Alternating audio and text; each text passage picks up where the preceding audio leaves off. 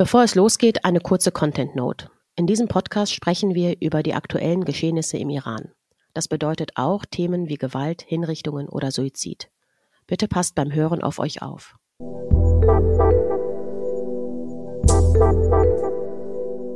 Salam Gilda, wie geht's dir? Hallo Saha, besser als dir. ich habe erst Karneval gefeiert und dann hatte ich Corona. Das oder, oder jetzt habe ich ich habe Corona. Ja, das ist Dedication. Das ich habe fünfmal gesagt, wir nehmen nicht auf, aber auf mich hört ja keiner.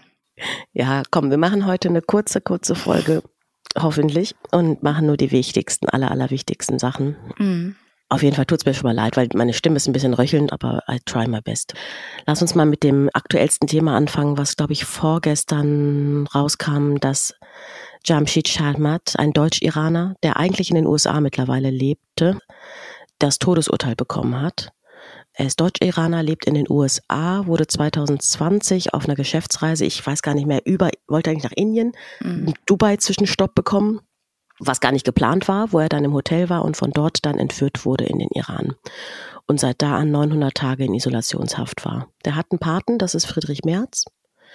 Und der sollte schon, ich weiß gar nicht mal, Gilda, ob wir darüber gesprochen haben in einer der letzten Folgen, der sollte schon mal einen Prozess bekommen, hatte aber dann doch nicht. Auf jeden Fall wurde das nicht gezeigt, glaube ich. Weißt du noch? Das war irgendwann im Januar, glaube ich.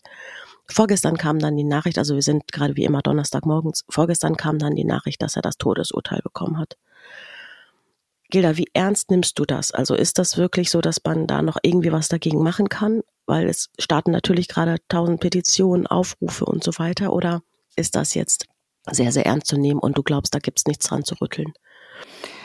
Das kann ich nicht sagen. Ich glaube, das kann auch niemand sagen. Mhm. Also eins ist klar, Jamshid Sharmat ist auf jeden Fall Verhandlungsmasse für das iranische mhm. Regime und auch eine politische Geisel. Und er wird auf unterschiedliche Art und Weise eingesetzt. Also allein der Zeitpunkt der Verkündung des Todesurteils soll dem Westen zeigen, ihr dürft nicht gegen uns vorgehen. Mhm. Das war ein Tag nach der, nach der neuen Sanktionsrunde. Obwohl dieses Urteil natürlich schon feststand. Es ist nicht so, dass es Sanktionen gab und dann hat das Regime gesagt, okay, dann verurteilen wir uns zum Tode. Mhm. So funktioniert dieses Regime nicht. Sondern es ist extra so gemacht worden, um eben ein Zeichen zu setzen. Also im Sinne von, wenn ihr was macht, dann reagieren wir, obwohl das natürlich nicht so ist. Aber das Regime möchte, dass, dass der Westen erpressbar ist. Dann sitzen zwei sehr wichtige Iraner in europäischen Gefängnissen. Die möchte das Regime rauspressen. Mhm. Einer in Schweden, einer in Belgien. Und DoppelstaatlerInnen sind für das Regime einfach nichts anderes als Verhandlungsmasse. Es gab gestern um nachmittags, also mittwochs, eine Eildemo vom Bundeskanzleramt wo paar Aktivistinnen auch dabei waren, unter anderem ähm, Jasmin Tabatabai. Und die hatte irgendwann sich dann zu Wort, also ich habe nur einen ganz kurzen Ausschnitt gesehen, wie sie dann auf der Bühne gut gesprochen hat und nochmal erklären wollte, was das eigentlich auf sich hat mit diesen Doppelstaatlern. Darüber habe ich, äh, Doppelstaatsbürgerschaften. Ich habe immer, also wir wissen das alle, wir Iranerinnen in Deutschland oder in, egal wo wir leben, die wir eine ähm, nicht iranische Staatsbürgerschaft haben, können die iranische nicht abgeben.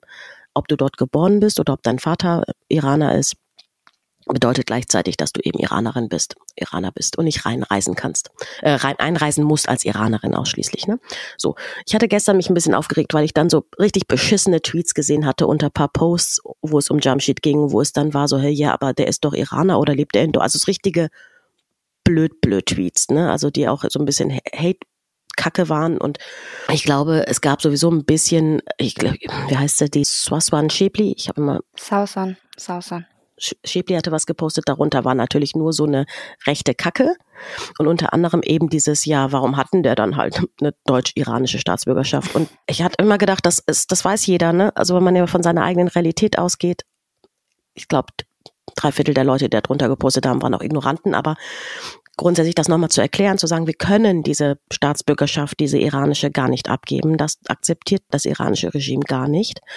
Und das ist auch vielleicht der Grund, warum sie das überhaupt nicht gestatten, dass man die iranische abgeben kann, um eben genau solche Geiselnahmen dann zu machen und freie Hand zu haben über Doppelstaatsbürger, um über die frei verfügen zu können als, als Verhandlungsmasse und so weiter, wie du sagst. Ne? Darüber hatte ich gar nicht nachgedacht, dass das natürlich eines der Gründe sein kann. Siehst du das auch so oder weil ich habe das nie so Ich fand es also einleuchtend, aber. Grundsätzlich äh, machen die, egal mit wem, was sie wollen. Also auch mhm. Leute, die nicht DoppelstaatlerInnen sind, genauso. Der Unterschied ist, bei DoppelstaatlerInnen können sie halt behaupten, das seien IranerInnen und dann auch konsularischen Zugang verweigern, ohne mhm. weiteres. Das ist eigentlich rechtswidrig. Aber wenn sie sagen, das sind IranerInnen, dann gilt das quasi nach ihrem Recht. Mhm.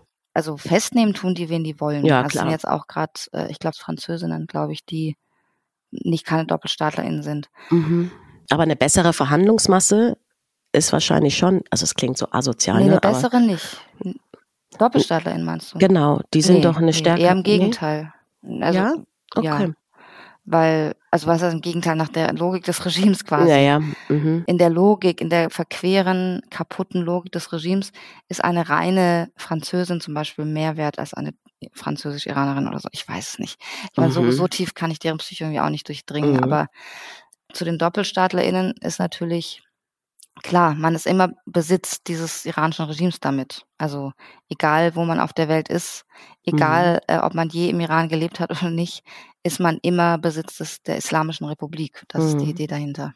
Kannst du irgendwie eine, weiß ich gar nicht, ob man das kann, aber irgendeine Prognose geben, wie das jetzt weitergeht mit Jamshid Sharmat? Muss das jetzt irgendwie, kann man da irgendwas Nee, also ich habe gestern mit, mit seiner Tochter gesprochen und was sie mir mhm. nochmal gesagt hat, ist, dass es sie total aufregt und wütend macht, dass in deutschen Medien ständig die Regimepropaganda wiederholt wird, er sei Teil einer Oppositionsgruppe gewesen und am, am Terroranschlag beteiligt mhm. gewesen, weil das eins zu eins die Vorwürfe sind, die das iranische Regime einfach konstruiert habe.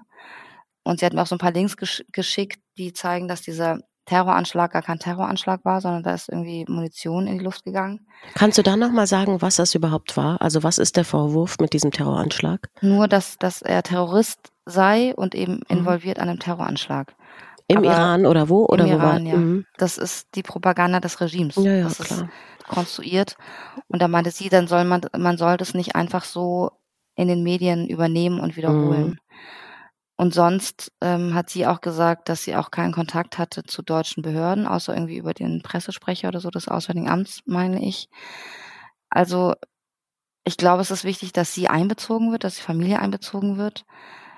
Und jetzt wurden ja zwei iranische Diplomaten, denen wurde ja gesagt, sie müssen den Deutschland mhm. verlassen, äh, den mhm. Deutschland, das Land verlassen. Und jetzt muss man abwarten. Also Renata Alt hat ja auch nochmal gesagt, Deutschland muss jetzt nochmal härtere Maßnahmen ergreifen. Das ist die, die ist eine Abgeordnete der FDP und äh, Vorsitzende des Menschenrechtsausschusses, die übrigens jetzt auf der Terrorliste des iranischen Staats gelandet ist. Die Arme. da sind auch schon irgendwie Norbert, nicht Norbert Röcken, sondern interessanterweise, das haben wir schon mal besprochen. Lammert, genau. Lammert, ja. genau. Die neuen sind, glaube ich, äh, Michael Roth, meine ich, Renate Alt. Roderich Kiesewetter. Roderich Kiesewetter, ja. Seine Reaktion fand ich am geilsten. Der twitterte dann, hallo Leidensgenosse, mein Vermögen dort ist jetzt auch eingefroren, bin ratlos, Selbst Selbsthilfegruppe. ja, ja, daran sieht man, wie absurd die Aktionen dieses iranischen Regimes sind. Und das Schlimme ist aber halt, dass sie halt die Gewalt haben über Menschen und unter anderem über, über Jamshid, äh, Jamshid Sharmat. Und ich weiß es nicht. Ich weiß es nicht. Ich glaube, sie werden noch versuchen, über ihn Druck auszuüben. Ich hoffe sehr, dass es einen Weg gibt, dass er nicht hingerichtet wird. Gilda, Sie haben ja gesagt, diese zwei Mitarbeiter der Botschaft gelten jetzt als unerwünschte Person. Also das heißt, die sollen rausgehen. Ich fand das am Anfang, ich habe das noch nie gehört, ne, dieses als unerwünschte Person. Persona non grata. Ja, mhm. ich dachte mir so, was heißt das denn jetzt? Ich habe so gegoogelt, ob das bedeutet, müssen die jetzt raus oder was? Oder sind sie einfach nur unerwünscht? Gedacht, was soll das? Unerwünscht, aber geduldet. aber geduldet, genau. Aber ich habe mich dann gefragt, also beeindruckt das die iranische Regierung jetzt? Das ist ja auch nicht der Botschafter, der wurde ja anbestellt, aber es sind nur zwei Mitarbeiter aus der Botschaft, die raus sollen. Ist das immer so eine symbolische Aktion, wo man denkt, okay, mehr können wir gerade nicht machen, aber das ist jetzt, oder ist das schon sehr hart? Also ist das in, in den Stufen, was so politische Dinge können, ist das eine harte Nummer, das zu machen, zu sagen, zwei von euch jetzt raus? Also so ein bisschen ähnlich wie damals beim Tiergartenmord durch äh, mhm. Russland, dass es so stufenweise, glaube ich, gemacht mhm. wird. Da wurde ja am Ende auch nicht die Botschaft geschlossen, sondern halt Botschaftsangehörige ausgewiesen. Mhm. Ich kann mir vorstellen, dass es jetzt der Anfang ist, dass mehr mhm. ausgewiesen werden. Und das hatten wir auch schon mal besprochen. Symbolpolitik in Anführungsstrichen ist immer wichtig beim iranischen Regime. Also ist es auch das wichtig. Mhm. Ich glaube, dass es nicht reicht. Ich glaube, dass, dass viel mehr passieren muss, unter anderem, dass die Revolutionsgarden auf die Terrorliste kommen und so weiter und so weiter. Und dass viel mehr gezieltes Regime sanktioniert wird. Also das ist eigentlich die Linie, die man weiterfahren muss. Das mhm. ist wirklich, wirklich konsequent die Verantwortlichen sanktionieren, einer nach dem anderen. Und mehr, als es bisher passiert ist. Und äh, die, die Linie des Auswärtigen Amts ist ja sowieso grundsätzlich, dass sie die Botschaften nicht schließen möchten. Also glaube ich nicht, dass mhm. viel mehr passiert. Also sicher nicht auf der Ebene der Botschafter. Das hat ja unter anderem Friedrich Merz gefordert.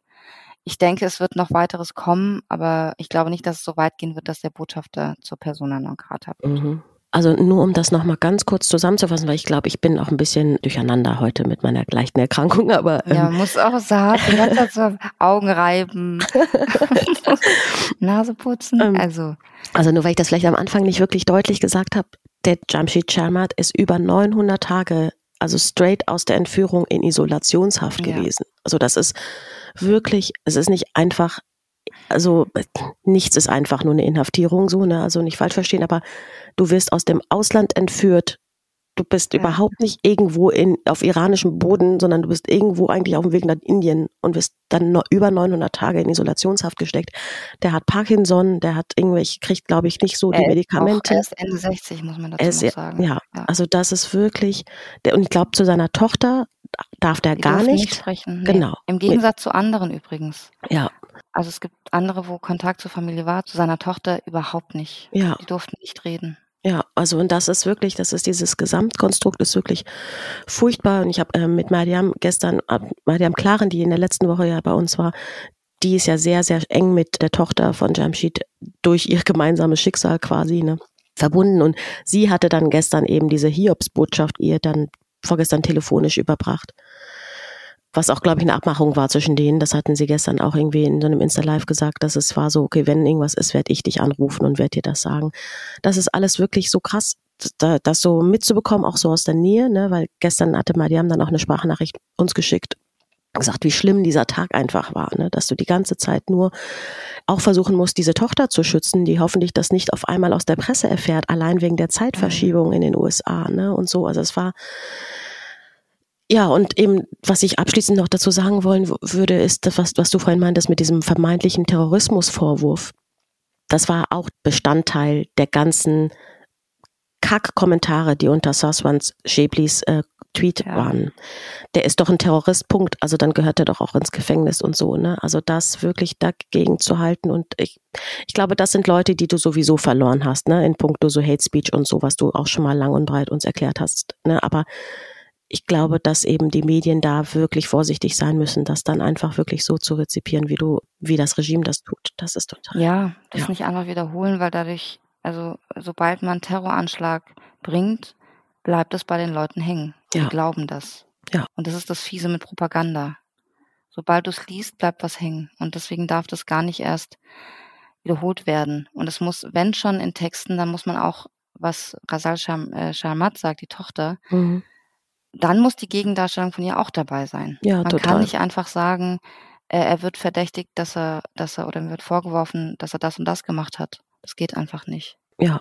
Gilda, dann lass uns mal für diese Folge aufhören. Also ich bin ein bisschen im Sack, aber wir wollen auch, glaube ich, am liebsten jetzt nur bei Jamsheed bleiben thematisch.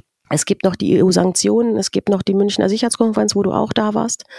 Und es gab noch eine Charta von den Gewerkschaften in Iran. Charta sagt man, ne? Eine Charta. Charta. Mhm. Das würden wir alles gerne besprechen, aber das machen wir alles nächste Woche. Vielleicht noch der Aufruf, die Petition zu unterschreiben. Auf äh, jeden Fall. Fall. irgendwie die Tochter anschreiben, was man tun kann.